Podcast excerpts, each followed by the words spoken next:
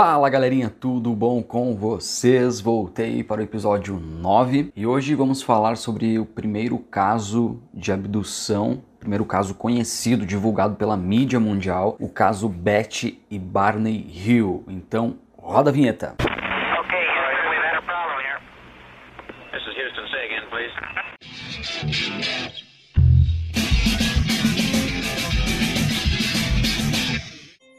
Antes de começar a contar a história para vocês, só quero pedir uma força. Vão lá no Instagram, sigam agora arroba opodcast.ufo, dá essa força pra gente lá. Então tô postando várias coisas lá, curiosidades, vídeos, notícias, coisas que eu julgo serem importantes e interessantes. Então chega lá, curte, se você gostar dos conteúdos, compartilha para as pessoas que você acha que vai gostar também, as pessoas que gostam desse tipo de assunto.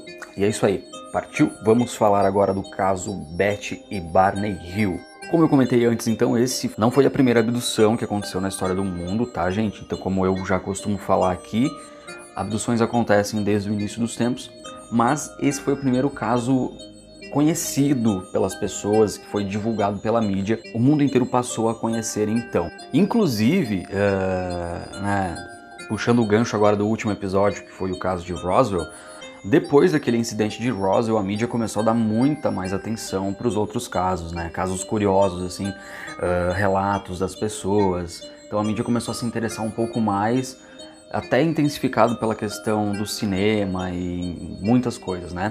E o governo, principalmente dos Estados Unidos, começaram a ficar muito mais preocupados com uma histeria coletiva, né? Então, uh, esse caso que eu vou falar agora, dessa abdução desse casal, da Beth e do Barney, ele colaborou sim, né? Não tem como a gente não admitir. Para quê? Para esse medo que muitas pessoas têm e na época era muito mais, né? O medo das abduções, de ser levado, ser raptado. E por quê? Agora então a gente vai entender tudo isso. A história começa no dia 19 de setembro de 1961. A Beth e o Barney eram um casal norte-americano e eles tinham saído de férias, né? O Barney conseguiu uma semaninha de férias e eles foram viajar, foram para o Canadá, enfim, aproveitar alguns dias. Na volta das férias, eles moravam em New Hampshire, nos Estados Unidos.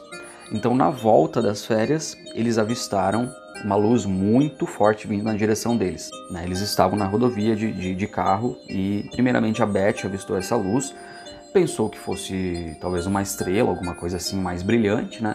E não deu muita atenção, não deu muita importância. Eles seguiram na estrada e aquela luz continuava seguindo. Bom, o que aconteceu? Tava tudo muito estranho, eles começaram a desconfiar, o Barney também já tinha avistado aquilo. Ele, na concepção dele, imaginou que aquilo não seria ou não poderia ser um avião, né? Justamente pelas características estranhas. Eles pararam umas duas ou três vezes na rodovia. E na última vez que eles pararam na rodovia, então o Barney olhou para o objeto através de binóculos para visualizar melhor, né? Tentar hum, descobrir o que, o que seria aquilo. E ele jura que a partir do momento que ele pegou o binóculos e visualizou, ele nesse momento já teve a certeza de que era sim um disco voador ou um, um OVNI, né? Um OVNI não, porque um OVNI é um objeto voador não identificado. E ele identificou muito bem quando ele observou. Uh, inclusive, ele jura que nesse momento em que ele conseguiu visualizar mais de perto, né, utilizando o binóculos, ele teria visto, inclusive, seres, seres, né, figuras estranhas dentro dessa suposta nave. Bom, depois disso, então, eles muito assustados já haviam parado três vezes na rodovia. Ele havia visualizado que é uma coisa muito estranha. Eles ficaram com muito medo, muito mais do que eles já estavam. Entraram no carro e o Barney pisou fundo para tentar fugir daquele objeto, porque nesse ponto o objeto já estava seguindo eles. Eles já sentiam que alguma coisa poderia acontecer, eles já estavam se sentindo estranhos e o objeto não saía da direção deles. Aí então que a história começa a ficar cada vez mais estranha, porque agora o que aconteceu? Eles recuperaram a consciência duas horas depois desse último momento que eu, que eu contei para vocês. Duas horas depois, a 56 quilômetros de distância de onde eles estavam, né, de onde eles perderam a consciência, sem memórias. A Beth estava com o vestido rasgado, o Barney com o sapato arranhado. Os dois relógios deles dois estavam parados no mesmo tempo, que foi exatamente o tempo da última memória deles, mas eles estavam se sentindo muito estranhos, não lembravam de nada, sentiam uma sensação assim de que alguma coisa tinha acontecido com eles fisicamente né? Não só na cabeça deles. Enfim, seguiram, seguiram viagem, voltaram para casa. Então, duas horas depois, chegaram em casa, eles apavorados, sem entender o que tinha acontecido, muito assustados. Mas tudo bem. Nesse momento, nessa mesma noite, onde eles chegaram em casa, onde havia acontecido tudo, todas aquelas coisas estranhas, até esse ponto, ok. Nessa primeira noite em casa, a Beth já começou a ter sonhos, sonhos muito estranhos.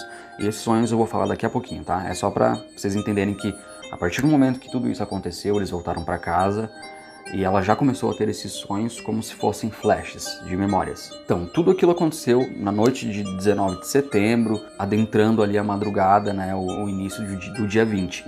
No dia 21 de setembro, eles não sabiam mais o que fazer, eles estavam muito assustados e procurando alguma solução para tentar resolver aquilo tudo, porque eles sabiam que alguma coisa tinha acontecido com eles, eles entraram em contato com a Força Aérea dos Estados Unidos, que, como de costume, né, como todos vocês já devem imaginar, todos vocês que me ouvem aqui, o que, que a Força Aérea, o que, o que, o que o governo faz nessas situações, nesses casos? Como de costume, tratou de arrumar uma desculpa qualquer, né?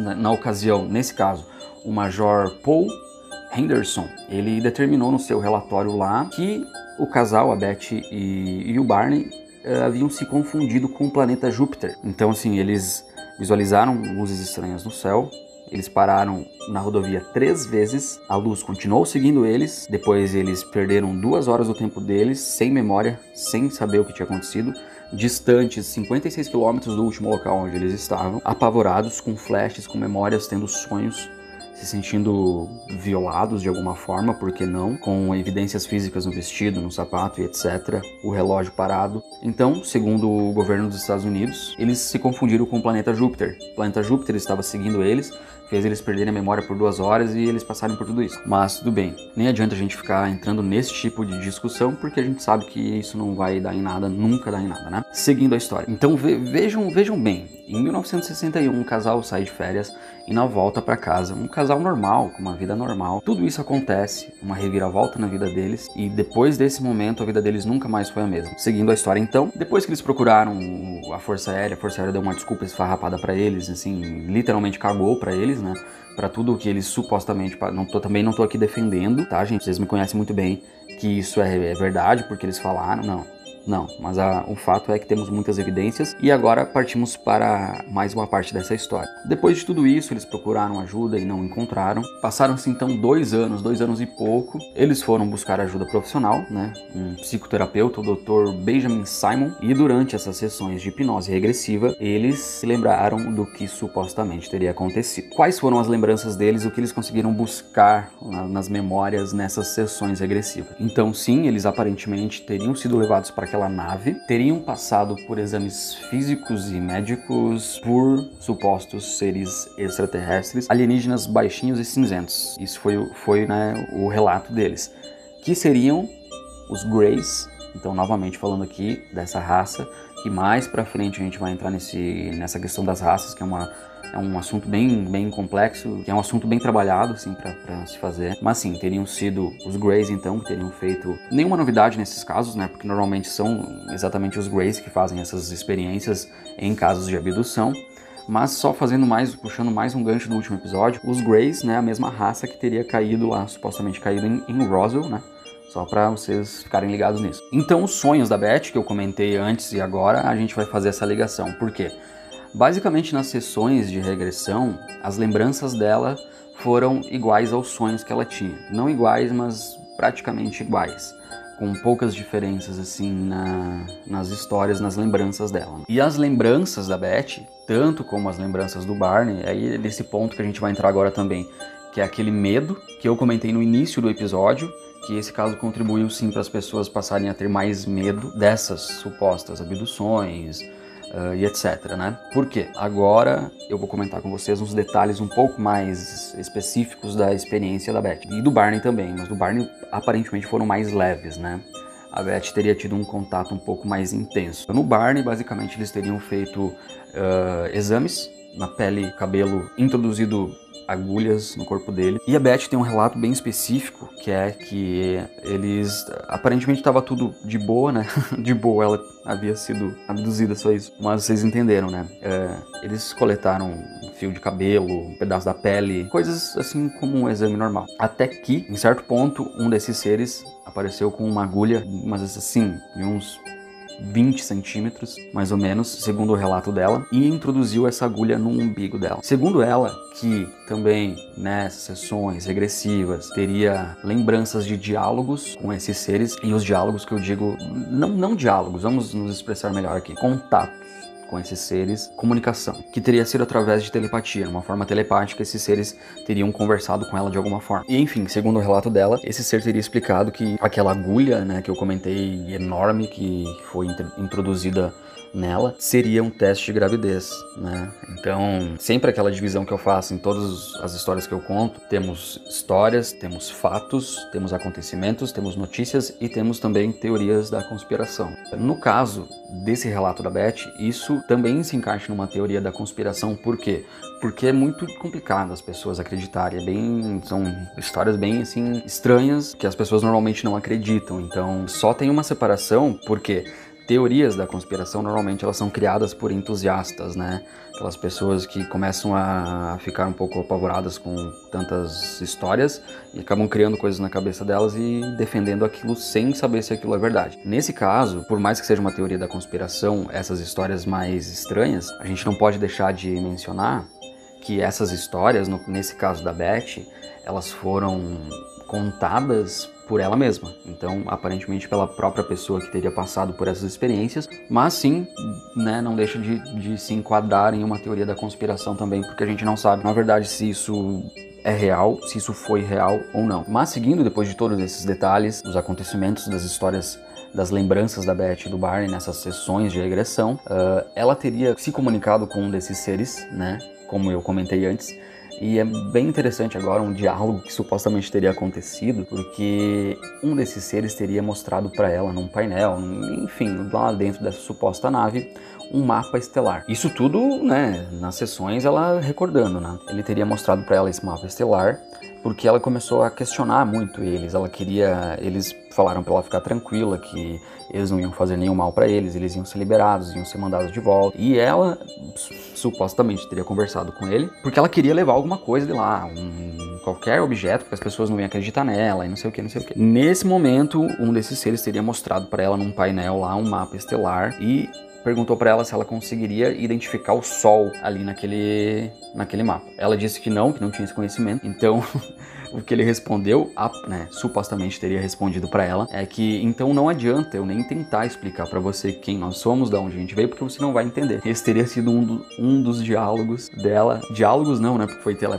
telepaticamente, mas da Beth com esses supostos seres. Muito bem, pessoal. Uma história muito fascinante, né? Muito interessante esse caso. Não, não, não, não acaba ainda, tem mais coisa para falar. Ah, então, basicamente, as sessões né, de regressão, eles foram essas, eles recordaram disso. Basicamente, os sonhos da Beth teriam sido todos reais e eles foram trazidos de volta e, né, para seguir com as suas vidas. Uh, só uma curiosidade que esse suposto mapa, né, depois a, a, a Beth teria desenhado, teria não, ela desenhou esse mapa numa dessas sessões, né, por muita insistência do Dr. Simon. Ela desenhou e depois de alguns anos uh, esse mapa saiu num livro, porque esse caso, como ele é um caso muito famoso, considerado o primeiro caso de abdução documentado, noticiado na, na história, muitas coisas surgiram, livros, filmes, inclusive tem um filme, se vocês quiserem assistir, que ele narra, assim, basicamente uh, os acontecimentos dessa abdução. É, o filme é The UFO UFO Incident, de 1975. Então, mais uma dica de filme aí, né? Mas só fazendo o adendo ali referente àquele mapa, né? Então, aquele mapa as pessoas tiveram acesso, posteriormente em livros, etc. Em 1972, uma entusiasta da astronomia, astrologia, a Marjorie Fish, ela teria, ela teria não, ela fez uma tradução, digamos assim, daquele mapa com mais tecnologia. Já haviam passado alguns anos, já outras descobertas já haviam acontecido, né? E o que ela descobriu é que esses supostos seres que teriam abduzido a Beth e o Barney viriam de Zeta Reticuli, que basicamente, para explicar bem cruamente para a gente entender, é um sistema binário, que é o que? Aonde existe a possibilidade de existir vida, por mais que já falei aqui muitas vezes também, essa já é uma outra discussão bem mais ampla e abrangente. Mas esses seres então teriam vindo de lá, o que é muito curioso, porque pensa comigo, se a Beth inventou tudo isso e o Barney também, se foi um delírio ou uma coisa assim. Por que diabos ela desenharia um mapa estelar e depois de alguns anos com mais tecnologia, uma pessoa vai lá e traduz né, esse mapa e ele é um mapa autêntico, com, com sistemas que realmente existem, etc. É muito estranho, né? muito estranho. Mas, segundo o doutor que tratou eles, o doutor Simon, a conclusão do doutor foi que o Barney foi influenciado pelos sonhos da Beth. Eu acho muito estranho, muito estranho esse tipo de diagnóstico, né? Tá certo que a gente tem que levar em consideração muitas coisas, mas será que as pessoas realmente elas podem enlouquecer assim do dia para noite? Vai dormir, tá tudo bem, e de repente ela acorda e ela começa a inventar coisas que foi abduzida, foi para outro planeta e enfim, né? Etc. Eu acho muito estranho isso. Então, não sei. É claro que muita, muitas pessoas preferem não se questionar e não perguntar, como todos nós aqui que estamos em todos os episódios juntos aqui, né? Mas, cara, são, são dúvidas, assim, são questões muito importantes e que, se depender de mim, vai pipocar muita coisa aí na cabeça de vocês, muitas dúvidas, muitas perguntas e vocês vão conhecer muitas histórias fascinantes, como essa que eu contei aqui no episódio 9, que está chegando ao fim. Eu quero agradecer muito vocês ao carinho, as pessoas que me mandam mensagem no, no Instagram. Assim, gente, não, não interessa, para mim números não, não são muito o principal. Eu quero fazer isso, continuar fazendo isso porque eu gosto, gosto muito da companhia de vocês, de contar histórias e eu espero que a gente continue se dando bem. O público tem crescido, tem aumentado isso para mim me dá um, um, um ânimo a mais para continuar, mas isso não é meu foco. Então eu fico muito feliz quando vocês me chamam e, e dizem assim: ó, oh, continua, cara, não para, porque realmente é isso que me move. Eu agradeço muito vocês. Então não esqueçam de seguir no Instagram opodcast.ufo, tá bom? Tá saindo mais publicações lá, curiosidades, muita coisa bacana para vocês, vídeos, textos e enfim, estou com muitas novas ideias e muitas coisas boas ainda vão surgir. Muito obrigado pela companhia de vocês. Eu espero vocês pro episódio 10, que também vai ser uma história muito fascinante. E é isso, gente. Um forte abraço. Não esquece, arroba opodcast.ufo e até mais.